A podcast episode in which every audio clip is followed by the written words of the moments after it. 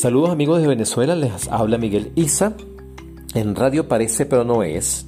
Hemos tenido dos episodios muy interesantes con la artista venezolana Carmen Ortiz, performista, coreógrafa, maestra, eh, directora de la compañía Sarta de Cuentas. Nos ha contado sobre su relación con lo que es el ritual y la ofrenda. Nos ha contado su recorrido por la danza. Y ahora, en este capítulo, nos va a hablar del rumbo que tomó su vida como bailarina, porque venía ya de danza tradicional, venía de danza contemporánea, estaban prestigiosas compañías y luego formó su compañía llamada Sata de Cuentas. Entonces quiero que nos hables un poco, Carmen, de ese cambio que hubo, cómo, cómo, cómo llegas a lo que nos vas a contar.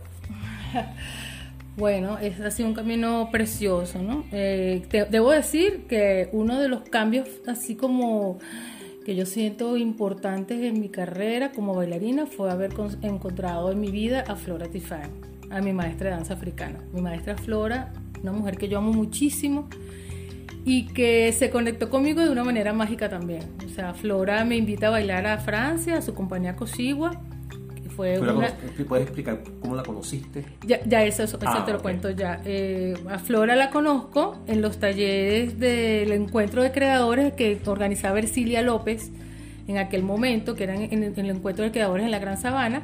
Había un capítulo de ese encuentro donde eh, Ercilia traía maestros de afuera y los traía a Caracas y a Maracaibo. Entonces nosotros cuando ella hacía el encuentro estábamos aquí en Caracas así esperando que trajeran a los maestros y era precioso porque entonces había maestros de la India y venía en ese momento Flora también y gente de los Estados Unidos, o sea que era un encuentro muy bonito.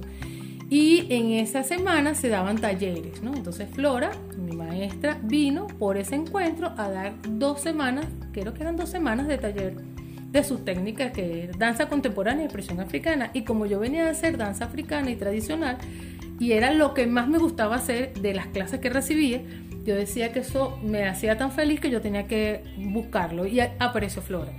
Entonces dando esos talleres y yo los recibí. Pero lo más mágico que me ha pasado con ella es que cuando yo entro al salón a tomar clases con ella sin conocerla, yo me inscribo en las clases de la maestra hindú, que no me acuerdo ahorita el nombre de ella, y en las clases de ella, porque esas dos cosas me interesaban. Y cuando yo entro al salón, yo veo que ella me mira y yo la miro y yo me pongo en mi asiento y en mi lugar a hacer mi, agarrar mi puesto en el espacio. Y yo veo que viene hacia mí y yo me quedo mirando así, yo bueno, ella viene directo hacia mí y la veo que viene llorando y yo la miro y ella me mira y se me viene acercando y me mira se secan las lágrimas y comienza a dar la clase. Pero se me acercó y se retiró. Y yo pasé temblando toda la clase porque yo no entendía. Yo decía, ya me van a poner a bailar en el medio porque yo, este, y no lo entendía. Termina la clase, número uno. Segundo día, ella cuando yo entro al salón me saluda, no saluda a los demás alumnos, me saluda a mí que no la conozco, me saluda así. Yo la saludo, la pongo una reverencia y me pongo en mi puesto de mi clase. Cinco días de clase con ella, maravillosa, fui feliz, me encantó esa técnica, era exacto lo que yo deseaba porque era la mezcla de la danza contemporánea con la danza africana, lo amé. Y el último día, ella se me acerca, cuando ya se va, y me dice, no puedo dejar de llorar porque tú eres igual a mi hija. Y resulta que su hija había muerto hace unos meses atrás. Y ella, una de las cosas maravillosas que se le había presentado en su vida era venir a Venezuela a este encuentro porque estaba, bueno, con aquel dolor de madre que se te muere tu hija y era así como que, wow, me sale esta oportunidad de irme a otro país a hacer esto, qué maravilloso y por supuesto ya todos los encuentros con Ercilia para ella fueron momentos de felicidad, este, pero yo le recordaba a su hija. Así que yo creo que ahí había algo muy bonito de no solamente mi capacidad como bailarina, porque ella además me decía, es que mi hija también era bailarina de mi compañía y tú bailas muy parecido a ella y de paso te pareces también. Entonces cuando yo te vi el primer día, yo no pude aguantar mis lágrimas y ya después entendí que eras otra persona y empecé a verte como bailarina y me pareces muy, muy bella bailarina, ¿no? Entonces, claro, yo no entendía, yo así con la cabeza que me daba vuelta, pasó ese año ella vino el siguiente año, yo me volví a inscribir en su taller, porque por Dios, después hacíamos cola para ese taller. Yo casi que madrugué, este, Y entro, entro allí y otra vez, y el último, el último día me dice, yo debo invitarte a que vengas a bailar conmigo. Tú tienes que venir a bailar conmigo en mi compañía. Entonces yo estaba terminando la escuela de danza hoy y tuve que decirle a mis maestros que yo me iba para Francia.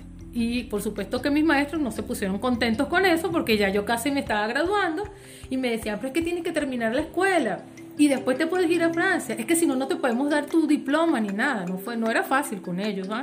De hecho, yo no tengo diploma de danza hoy, incluso siendo maestra después de ellos y siendo bailarina de la compañía, a mí nunca me dieron mi certificación porque yo no estuve ese año. Realmente yo no lo terminé, ¿no?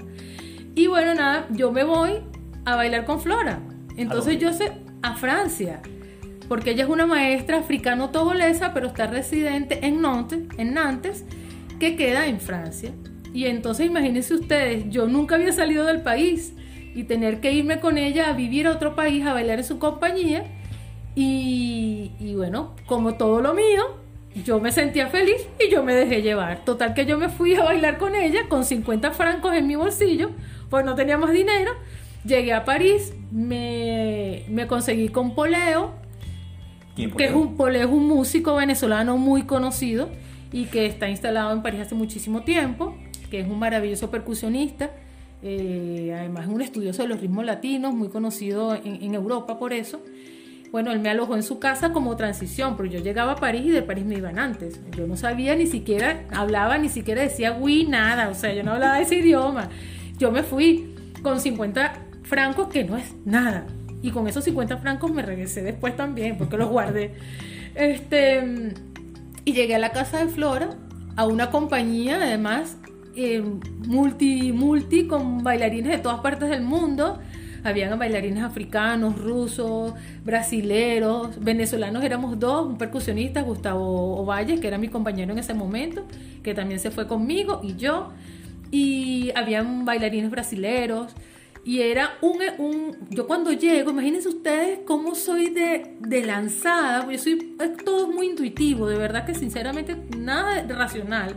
Cuando llego a Nantes que me doy cuenta en el proyecto que estoy. Yo me voy porque ella me invita y mi mamá me dijo, bueno, vamos, yo te apoyo, vamos, yo me sentí que eso era. Yo me voy cuando llego a Nantes me doy cuenta que es un proyecto tan grande, una coreografía que se llama, una apuesta que se llama Signos del Tiempo, y tiene que ver con los signos que Flora siente que en, distintas culturas están presentes. Entonces los signos eran cuatro.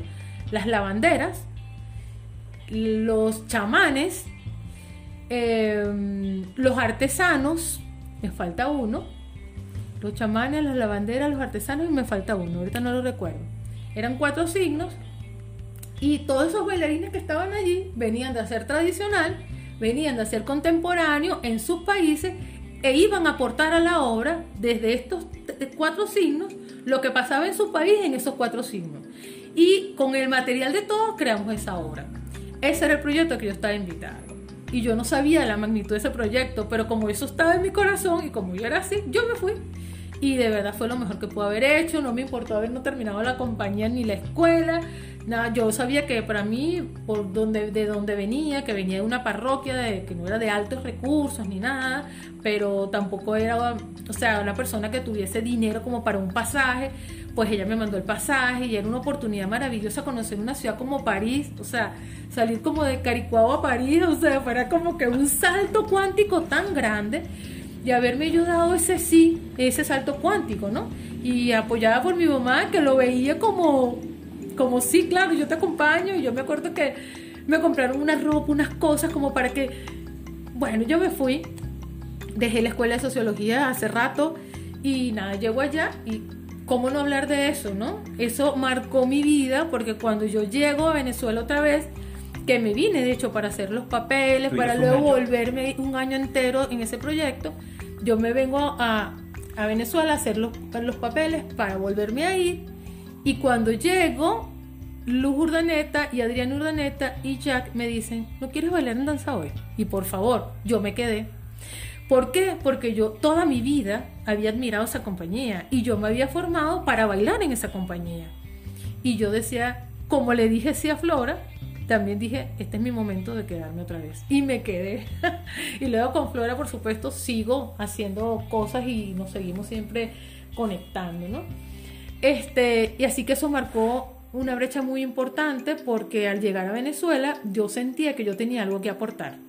Es decir, yo no solamente era una bailarina de danza tradicional, bailaba las tradiciones, no solamente tenía una formación de contemporánea, sino además traía esta técnica de flora, era la mezcla de la danza contemporánea con la danza tradicional.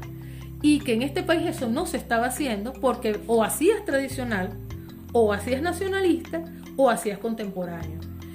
Y esa mezcla de tener una, una técnica intermedia, que un bailarín de tradicional lo puede hacer y que un bailarín de contemporáneo también, no. Y eso era una de las cosas muy interesantes que tenía Flora. Porque bailarines de, de africano en el mundo hay muchos virtuosos, pero el trabajo que ella tenía a nivel pedagógico y a nivel de la enseñanza del cuerpo y de ver que todas las técnicas son universales, era solamente con ella. Y yo tuve esa fortuna de no solamente trabajar con ella, sino además vivir con ella, porque viví con ella un tiempo.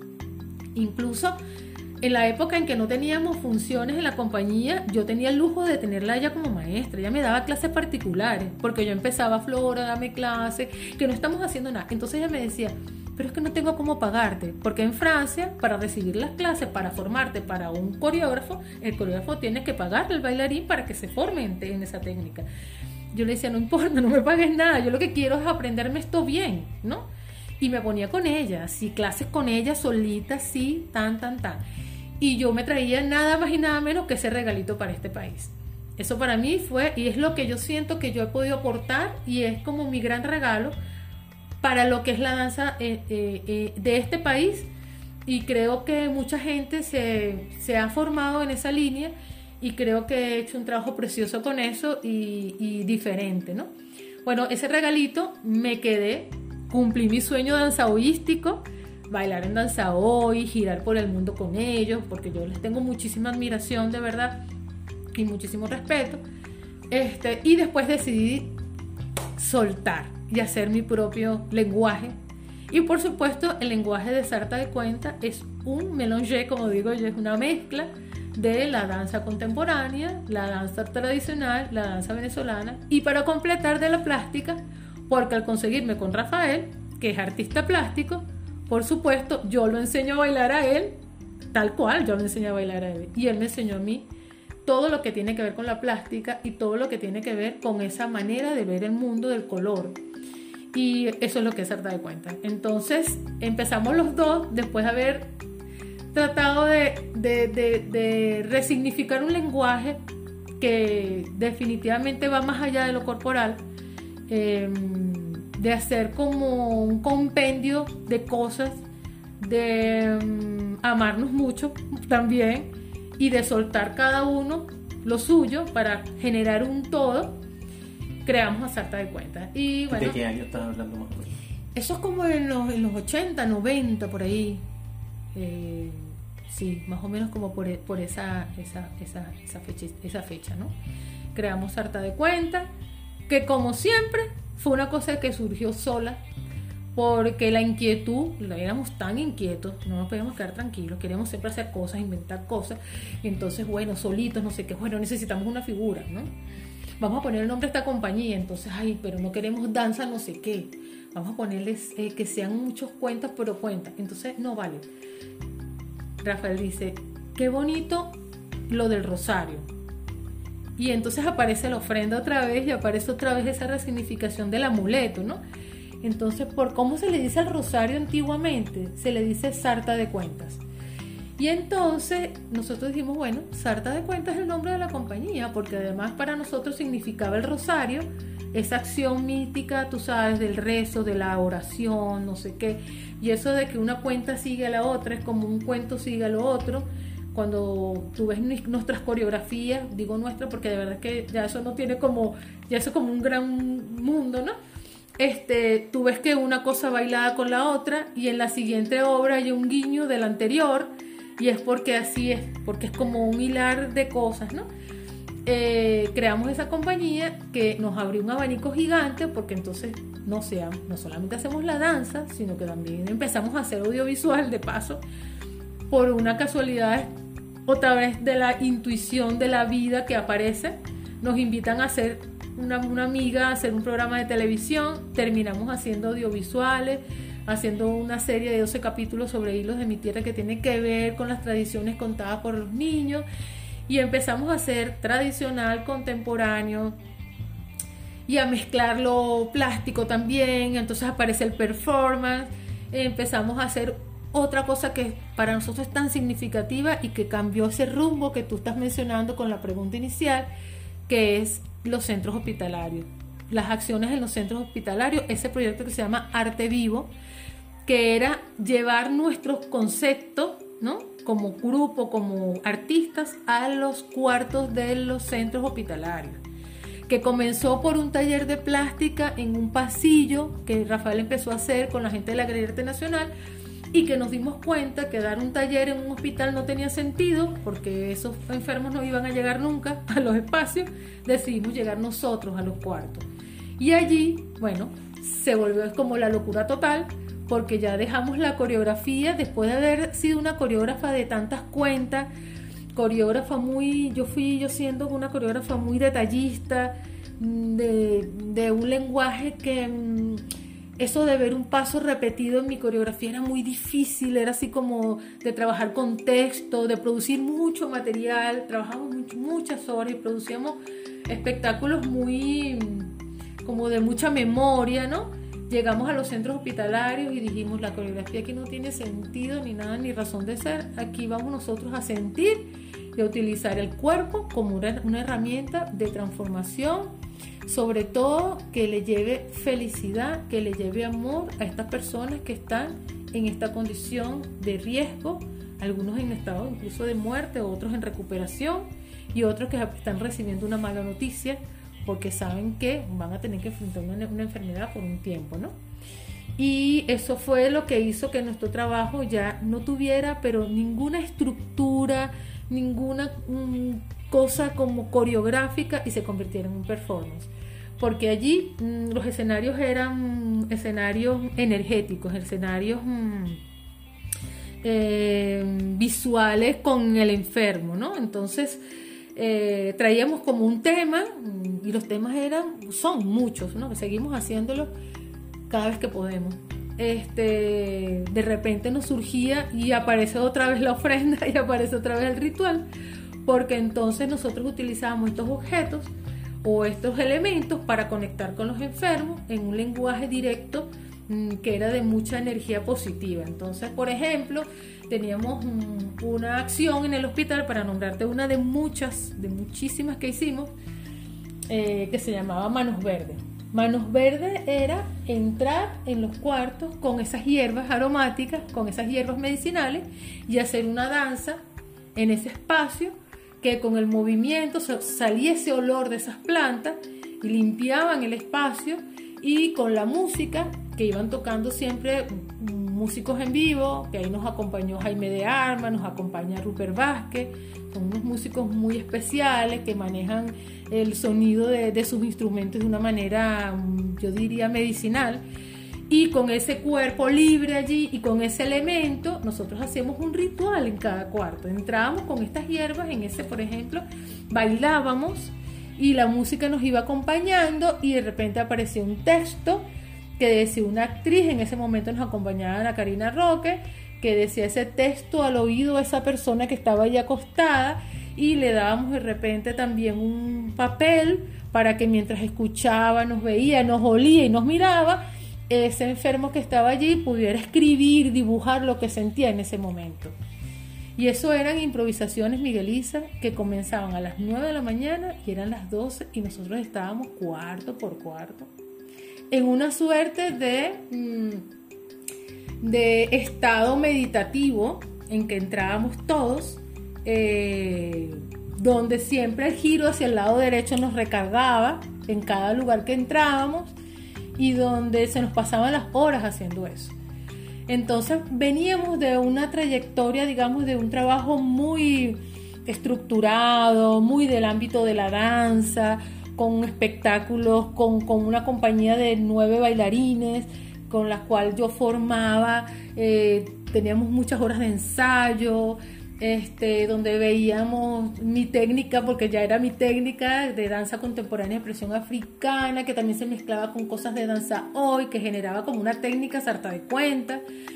Y veníamos de ahí, ¿no? De esa formación de horas, como te digo, de mucho ensayo, de espectáculos, tres espectáculos al año, hechos por nosotros mismos y tal. Luego romper, ¿no? De como darle un golpe a eso y empezar con los centros hospitalarios y más nunca nuestra danza fue de la misma manera cuando empezamos con esa experiencia y por eso nosotros nos declaramos ante el mundo performistas, dancísticos, teatreros, eh, magos, eh, nos declaramos este em, si nos declaramos magos, nos declaramos chamanes, nos declaramos brujos, nos declaramos eh, artistas plásticos, videoartistas y creemos que todas las técnicas son posibles y necesarias según también lo que tú quieras contar, ¿no?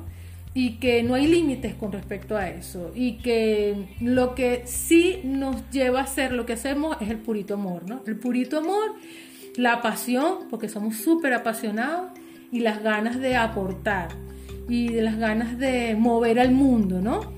Eh, de que se mueva todo, ¿no? que nada esté quieto, nos encanta que nada esté quieto, ¿no? que todo se mueva de que una imagen sea, em, sea la, la, justificación para que una lágrima salte o para que alguien salga corriendo o para que alguien se ría y entonces decimos que los escenarios son todos los posibles y pueden ser un cuarto, como una plaza, como un pasillo, como tu casa, como un escenario, como el lobby de un escenario o como las escaleras donde la gente está haciendo la cola para entrar a la función, ¿no? Así que nunca fuimos los mismos y nos convertimos en lo que ahorita somos, que es, digamos, cualquier cosa necesaria e importante que nos palpite en el corazón. Así que para mí eso es la danza, para mí eso es bailar y para mí bailar definitivamente es una ofrenda. Bueno amigos, yo los invito a quienes están escuchando este programa que vayan al primer programa con Carmen, porque hemos hecho un ciclo redondito Comenzamos hablando de la ofrenda y terminamos hablando de la ofrenda en tres ediciones de este programa. Esto ha sido una exquisitez conversar con más allá que una amiga, Carmen Ortiz, desde Caracas, Venezuela. Pueden eh, seguirla por arroba sarta de cuentas y también pueden seguir por arroba migueliza62. Esto es Radio Parece de No Es. Radio Parece, pero no es. Desde Caracas. Venezuela. Muchas gracias, Carmen. Te amo más aún. Lo digo públicamente y que se escuche en cualquier parte del mundo donde se escuche este programa. Gracias, Carmen.